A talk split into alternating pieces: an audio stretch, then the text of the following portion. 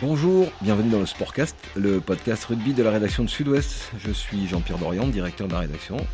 Et nous sommes en compagnie des deux spécialistes de la rubrique rugby de notre titre, Arnaud David, bonjour Arnaud. Bonjour Jean-Pierre. Et Denis Capes-Granger, bonjour Denis. Monsieur Jean-Pierre, salut Arnaud. Alors tous les deux, euh, on va attaquer très, très tôt par une seule question aujourd'hui, un seul sujet, euh, c'est la France peut-elle gagner le tournoi? Mieux le Grand Chelem et donc ainsi signer le doublé, Arnaud Alors, euh, Jean-Pierre, je ne vais pas vous dire non, mais l'histoire nous dit que ce sera très difficile parce que euh, depuis que le tournoi est passé à six nations, aucune équipe euh, n'a réussi deux grands chelems consécutifs.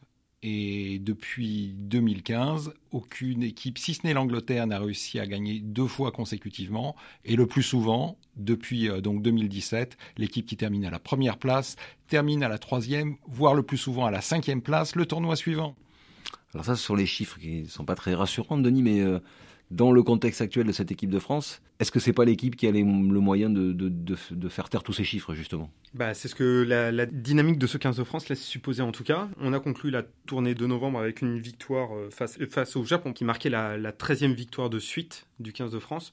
C'est tout simplement son record. Euh, aucune défaite en 2022, euh, des victoires contre tous les adversaires présentés. Euh, la dernière défaite du 15 de France remonte à la tournée de juillet en 2021 en Australie avec un effectif remanié. Euh, depuis, plus personne n'a trouvé les clés pour arrêter ce 15 de France. Oui, aujourd'hui, l'équipe de France a battu toutes les plus grandes nations mondiales qui se sont présentées à elle, sans exception. Tout à fait, oui, oui. Pas forcément dans la série des 13, mais sur ces dernières années au total.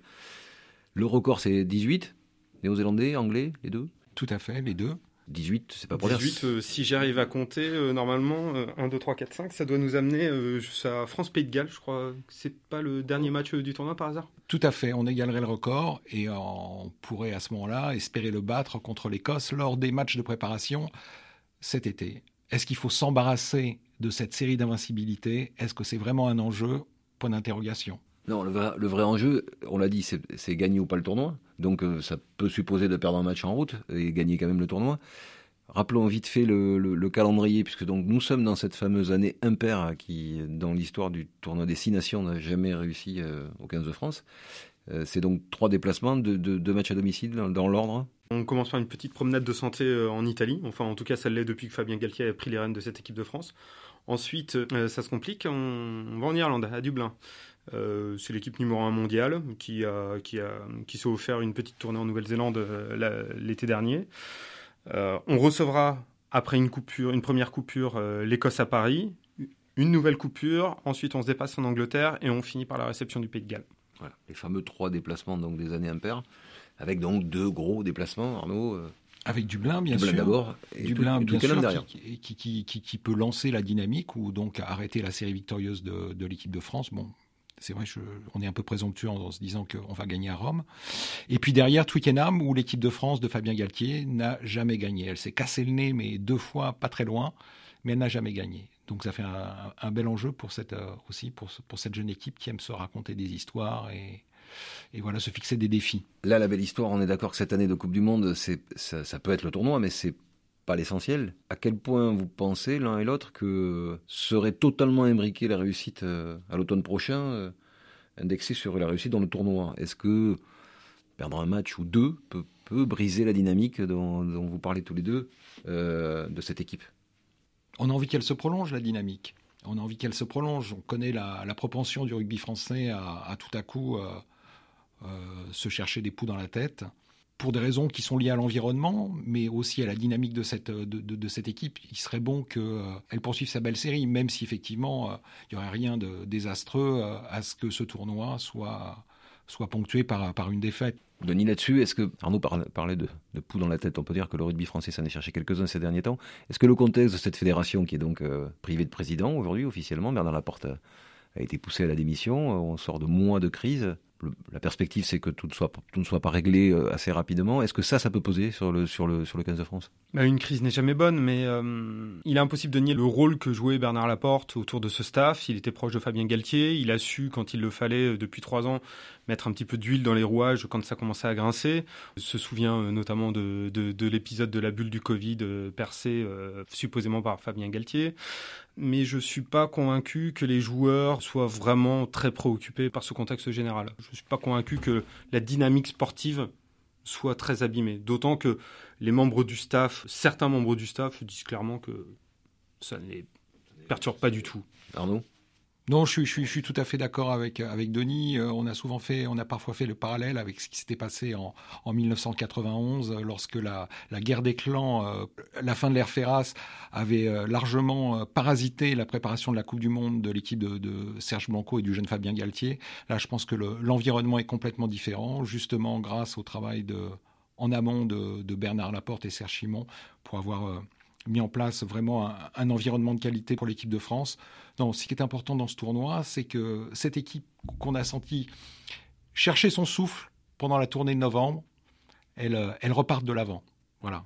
Alors il est question plus spécifiquement de jeu. Il y a déjà pas mal de choses qui ont été dites depuis le, depuis la rentrée, depuis ce mois de janvier, mais justement peut-être parce que à cause des difficultés rencontrées par la Caisse de France à, imposer en, tout cas son jeu, parce qu'il ne faut pas oublier qu'ils ont battu tout le monde.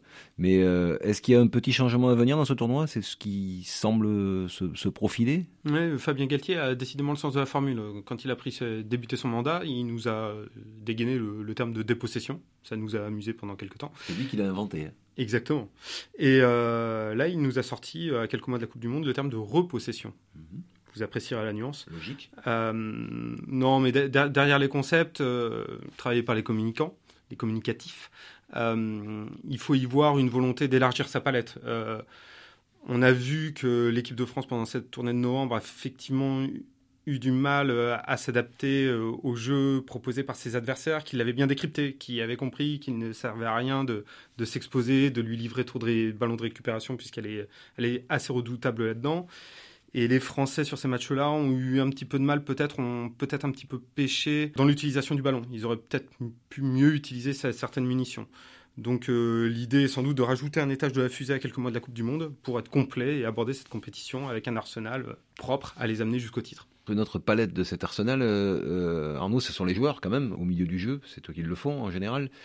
Les signaux sont au vert, à l'orange là-dessus, il, y, a quelques absents, mais il y a quelques absents et des absents euh, de marque, des joueurs importants euh, du dernier euh, du dernier Grand Chelem. On pense à, Gabin Villiers, on pense à, Jonathan Danty, on pense à, Jean-Baptiste Gros, à Cameron Woki. Au-delà de ces blessés, la petite inquiétude, elle tient au temps de jeu important des joueurs de l'équipe de France qui ont beaucoup joué déjà cette saison, hein, beaucoup alignent déjà 14, 15, 16 feuilles de match quand on sait qu'il y, a, une frontière qui devrait se situer autour de 20-25 matchs.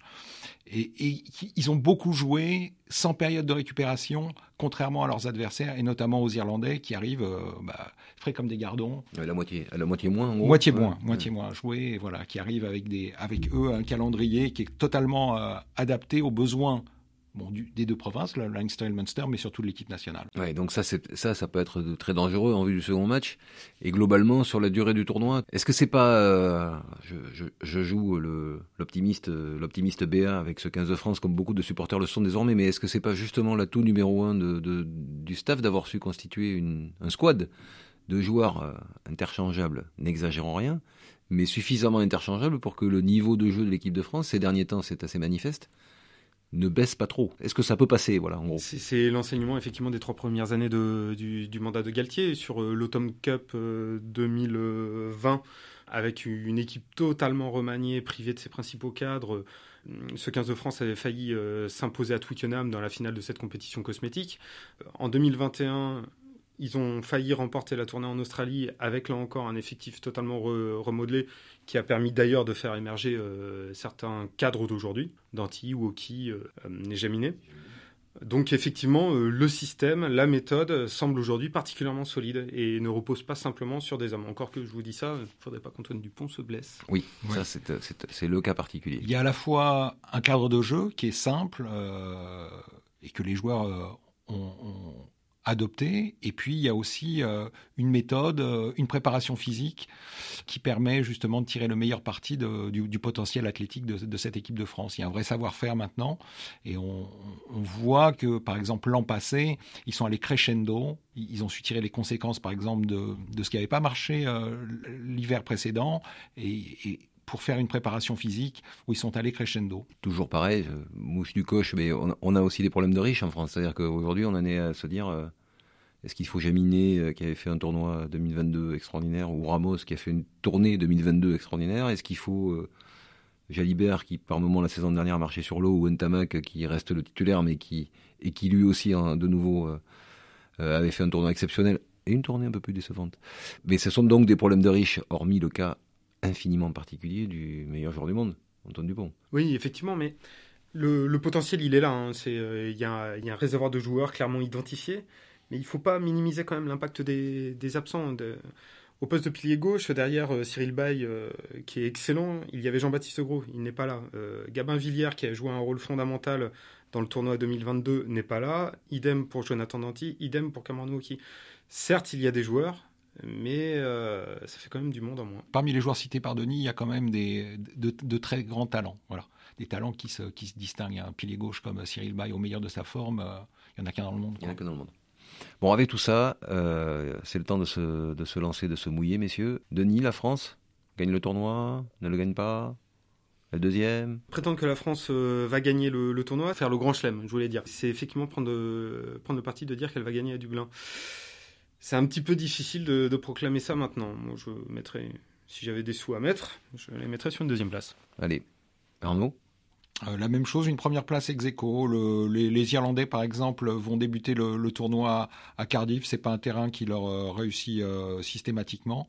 Donc, nous, qu'on puisse commettre un faux pas à Dublin, il y aurait, ça, serait rien d'humiliant. Par contre, ce que j'espère, c'est si jamais ce, ce faux pas arrivait, c'est que il y ait une réponse à Twickenham où pour la première fois, donc l'équipe de Fabien Galtier pourrait s'imposer Bon, avec ça, euh, il y aurait peu de chance d'imaginer que la France ne reste pas lancée en vue de son objectif suprême le 28 octobre, euh, pour ceux qui auraient oublié la finale de la Coupe du Monde en France. Eh bien, on, va, on vérifiera ça très vite. Merci en tout cas, messieurs, et à très bientôt. C'est Jean-Pierre. Salut.